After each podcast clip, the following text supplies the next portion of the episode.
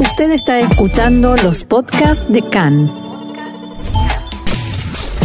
CAN, Radio Nacional de Israel. Netanyahu vuelve a pedir a la Contraloría del Estado autorización para no devolver los préstamos que recibió para pagar su defensa legal. El jefe de la División de Operaciones de Tzal advierte que Irán podría atacar a Israel tal como lo hizo en Arabia Saudita. Medios iraníes anuncian que ya comenzó el proceso de enriquecimiento de uranio en la planta nuclear de Fordó.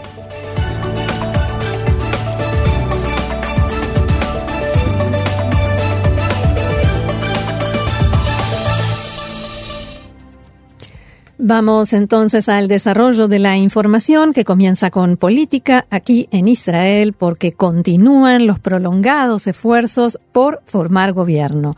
Los equipos negociadores del Likud y de Azul y Blanco se reunirán nuevamente en algunos instantes nada más en Kfar Maccabia aquí en Tel Aviv.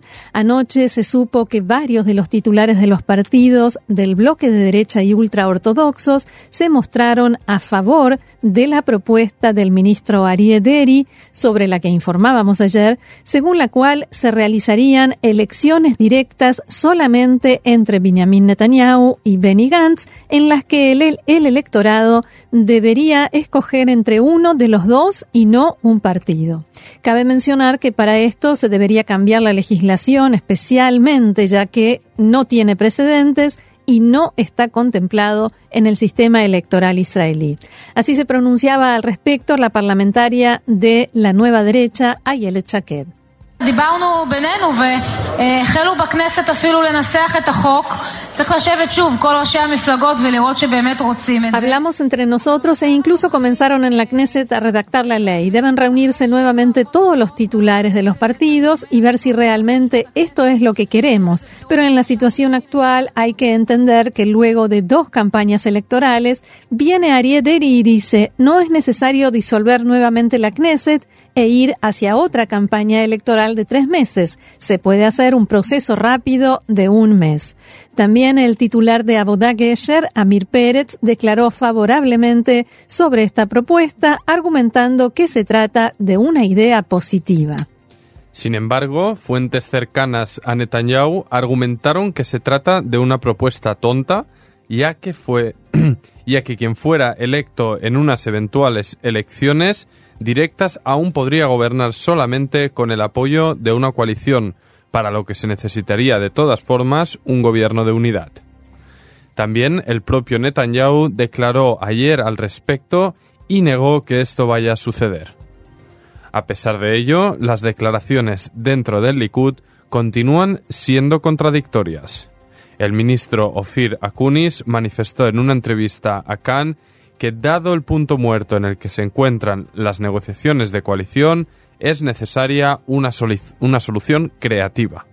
Akunis añadió que esto no significaría necesariamente que se cambie el sistema electoral de forma permanente, sino que se trata de una solución para este problema puntual que le permita a la población decidir realmente quién será primer ministro.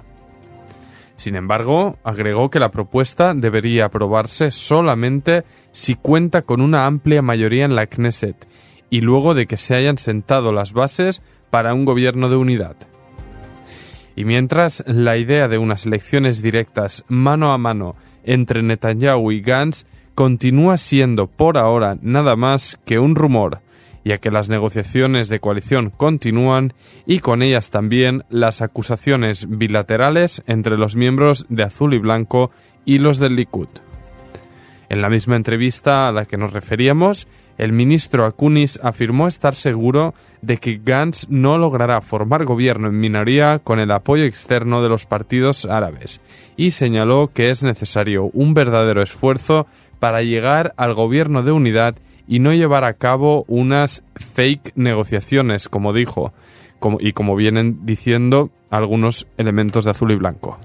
Y por su parte, el número dos de Azul y Blanco, Yair Lapid, hizo exactamente la misma acusación, pero en contra del Likud, e incluso aseguró que una fuente del Likud le reconoció que la reunión de hoy entre los equipos de negociación se lleva a cabo únicamente porque, dicho esto, entre comillas, el show debe continuar. Lapid indicó que no se trata de ningún show, sino de nuestras vidas en este país. Ha llegado el momento de que Netanyahu deje de ver la política y las vidas de los ciudadanos como un espectáculo. No todos somos como él, dijo Yair Lapid. En contraparte, el ministro y jefe del equipo de negociación del Likud, Zeev Elkin, puntualizó que su partido se ha mostrado dispuesto a hacer varias concesiones, como aceptar la fórmula del presidente Rivlin, mientras que en azul y blanco no han renunciado a absolutamente nada. También el parlamentario de Yaduta Torah, Moshe Gafni, habló sobre la situación de las negociaciones y la crisis política, lamentándose porque el gobierno no pueda encargarse de esta manera de los asuntos del país. Gaffney culpó precisamente al número dos de Azul y Blanco, y a Ir Lapid, por el punto muerto en las negociaciones, afirmando que su partido no lleva a cabo negociaciones reales porque Lapid no está dispuesto a renunciar a la rotación en el cargo de primer ministro, a pesar de que Lapid sí anunció formal y públicamente que renuncia a ella. Además dijo que Lapid busca desarmar el bloque de los 55 para que los ultraortodoxos se queden solos. Por último, afirmó que con el titular del partido, Benny Gantz, sí se puede hablar, pero insistió en que Yaduta Torah no hará concesiones en cuanto a sus principios, como lo son su oposición a la ley de enrolamiento de ultraortodoxos al ejército, ni la ley de apertura de almacenes y comercios en Shabbat. Y por otro lado, fuentes cercanas al titular de Abaita Yehudi, Rafi Pérez, aseguraron que éste rechazó una oferta de Benny Gantz para abandonar el bloque de derecha y ultraortodoxos y unirse a un gobierno encabezado por él, supuestamente elevada anteayer por dos parlamentarios de azul y blanco y durante una reunión en la Knesset. Según dichas fuentes, la propuesta de Gantz a Pérez incluía que el líder de Abaita Yehudi permanezca como ministro de Educación. Además, se mencionó la fórmula propuesta anteriormente por Azul y Blanco de formar un gobierno en una etapa inicial sin los partidos ultraortodoxos y que estos se unan al mismo en una segunda etapa, luego de que se hayan aprobado una serie de leyes con respecto a Estado y religión, a las que se comprometió el partido de Gantz y los ultraortodoxos se oponen tajantemente, como las mencionadas anteriormente por Gaffney. Desde Azul y Blanco respondieron que se trató de un encuentro amistoso en el que no se hizo ningún ofrecimiento en concreto.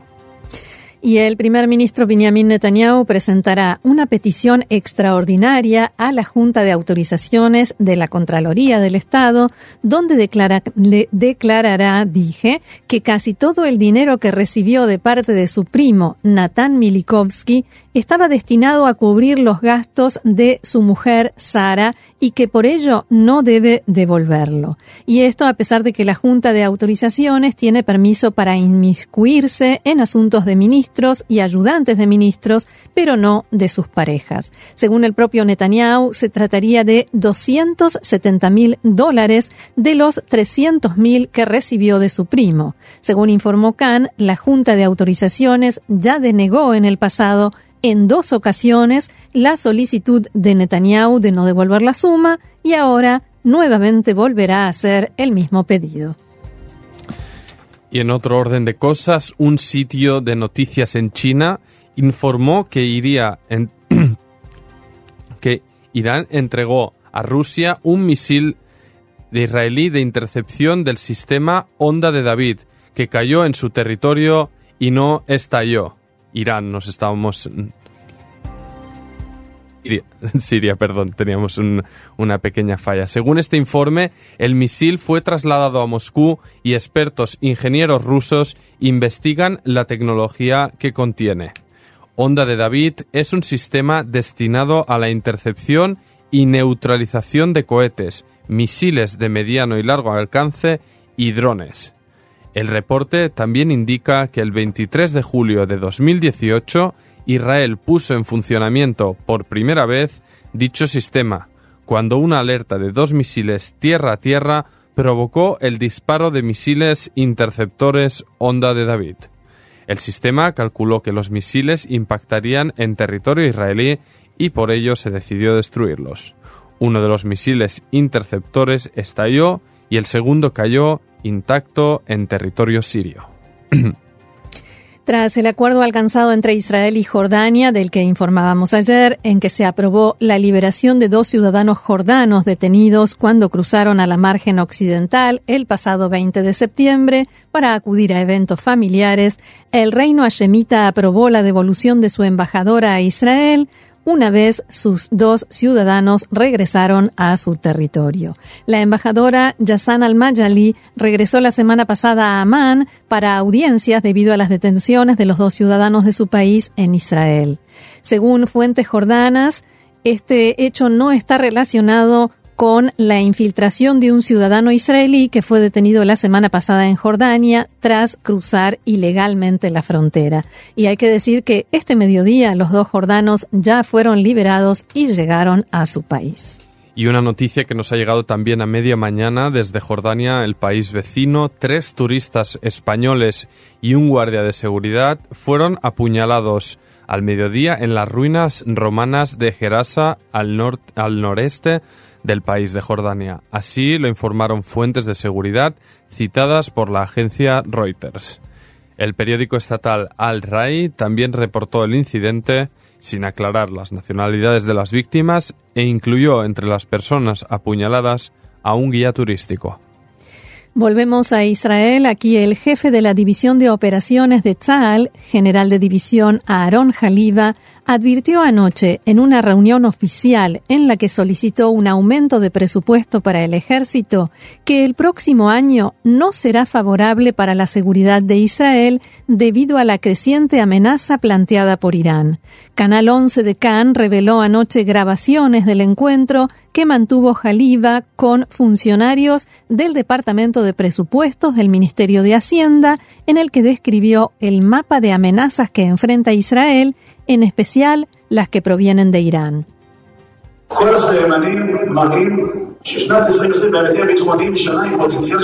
Todas las señales muestran, por muchas razones, desde temas que tienen que ver con las potencias, Estados Unidos y Rusia, y otros aspectos locales, desde el punto de vista de seguridad, el 2020 será un año con potencial negativo para el Estado de Israel. No son dichos para asustar, son amenazas en desarrollo.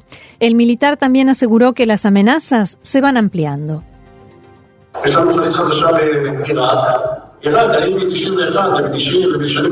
Tenemos un nuevo frente en Irak. En Irak estuvimos en 1990 y 91 y en años anteriores. Tenemos a la Fuerza Quds de la Guardia Revolucionaria de Irán en Ramata Golán. Y en la Dagia, en el Líbano, hay novedades frente a amenazas que van en aumento. Y hay que manejarlo, hay que mirar hacia afuera, saber que en el aeropuerto Ben Gurión la gente toma vuelos, va y vuelve, porque esa es nuestra función. Nuestro rol es posibilitar esa vida cotidiana tal como se lleva a cabo, tal cual. Y Jaliba aseguró que quien crea que el ataque de muy alta calidad que llevó a cabo Irán contra la infraestructura petrolera de Arabia Saudita es imposible contra Israel, no entiende del asunto.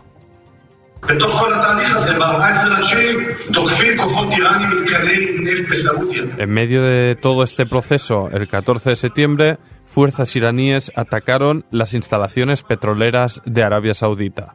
Y quien piense que los iraníes llevan a cabo este ataque de alta calidad, que supera todos los sistemas defensivos norteamericanos y sauditas, que provoca el aumento de los precios del petróleo y todo lo demás, no es posible también contra nosotros, no entiende del asunto. Aaron Haliba hizo todas estas declaraciones frente a los funcionarios que se encargan de las exigencias de presupuesto de Tzal, en momentos en que el, déficit del presupuesto nacional aumenta y el primer ministro exige un aumento del presupuesto militar en varios millones de shekel. Y a propósito de Irán, la televisión iraní informó hoy que, en cumplimiento del anuncio hecho ayer por el presidente Hassan Rouhani, se ha reanudado el, enriquecimiento de uranio en la planta de Fordo, distanciándose así aún más del acuerdo nuclear de 2015. El presidente Rouhani dijo que daría la orden a la Agencia de Energía Atómica de Irán para que comience hoy a implementar este nuevo paso que se lleva a cabo mediante la inyección de gas en las centrifugadoras, como lo adelantábamos ayer. La televisión local informó esta mañana que el proceso efectivamente se inició en presencia de inspectores de la Agencia Internacional de Energía Atómica. Recordemos que la planta subterránea de Fordo fue construida en secreto cerca de la ciudad santa de Qom, a unos 160 kilómetros al sudeste de Teherán, pero fue descubierta por los servicios de inteligencia occidentales en 2009. Esta instalación es uno de los puntos que se incluyó en el acuerdo nuclear que obliga a Irán a remodelar esta planta y retirar parte de las centrifugadoras para hacer un centro de tecnología nuclear con fines civiles en lugar de una planta de producción de uranio enriquecido. El presidente de Irán, Rouhani, dijo hace instantes que la planta de Fordo volverá a funcionar a pleno rendimiento muy pronto y agregó que hay que agradecer por ello a Estados Unidos y sus aliados. En un mensaje en su cuenta de Twitter, Rouhani señaló, abro comillas, el cuarto paso en el marco de nuestra decisión de reducir los compromisos con el acuerdo nuclear ha comenzado hoy, con la inyección de gas uranio a 1044 centrifugadoras en la planta subterránea de Fordo. Y por supuesto, esta decisión de Irán ha desatado una amplia condena internacional. Estados Unidos, a través de la portavoz del Departamento de Estado, señaló en un comunicado que la medida tomada por Irán es un gran paso en la dirección equivocada y un claro intento de extorsión nuclear. El gobierno de Rusia también hizo referencia al asunto. El portavoz del Kremlin, Dmitry Peskov, dijo que la destrucción del acuerdo sobre el programa nuclear de Irán no augura nada nuevo. Y en tanto que la Unión Europea manifestó preocupación por el anuncio del presidente Rouhani sobre las medidas para reducir aún más los compromisos de Irán en virtud del acuerdo nuclear iraní. Maya eh, la portavoz de la alta representante de Política Exterior y de Seguridad Común de la Unión Europea, Federica Mogherini, señaló en una conferencia de prensa, abro comillas, urgimos a Irán a revertir todas las actividades que son inconscientes con sus compromisos y a abstenerse de cualquier nueva medida que mine la preservación y plena aplicación del acuerdo nuclear.